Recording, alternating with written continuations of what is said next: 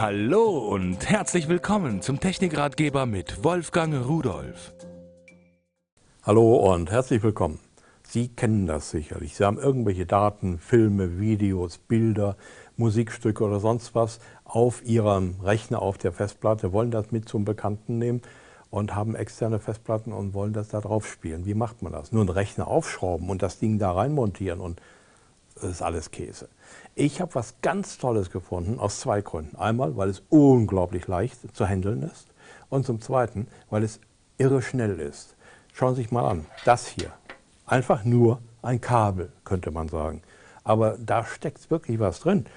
Das hier, das ist jetzt ein Stecker und in diesem Stecker eingebaut, da ist dann die Elektronik, die hier von der SATA-Schnittstelle da passt also hier zum Beispiel meine 2,5 Zoll Festplatte genauso dran, wie auch meine 3,5 Zoll. Bei der 3,5 Zoll muss ich allerdings das mitgelieferte Netzteil anschließen. Da ist hier der Anschluss, weil die braucht ein bisschen mehr Strom. Das ziehen wir nicht einfach mal so aus der USB-Schnittstelle. So, und dann stecke ich den Stecker da drauf und hiermit gehe ich in den Port von meinem Rechner und das war's. Das ist USB 3.0. Äh, das heißt, das ist abwärtskompatibel für 2.0 oder 2.1. Wenn Sie also noch einen Rechner haben, der noch nicht die 3.0er Geschwindigkeit kann, macht das nichts, funktioniert genauso. Kaufen Sie einen neuen Rechner, dann können Sie bis zu 10 mal so schnell Daten übertragen.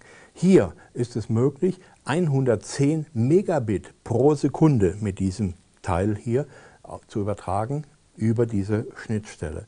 USB 3.0 kann schneller, das wissen wir. Aber es hängt ja hier auch von der Elektronik ab.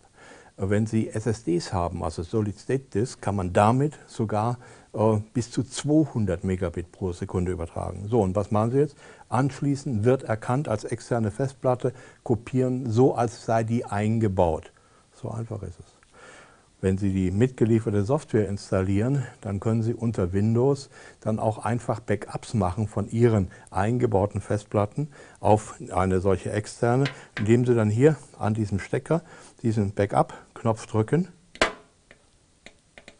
und dann erkennt die Software das und startet den Backup-Vorgang. Also das ideale Teil für alle, die oft und viel mit dem Computer zu tun haben. Und tschüss.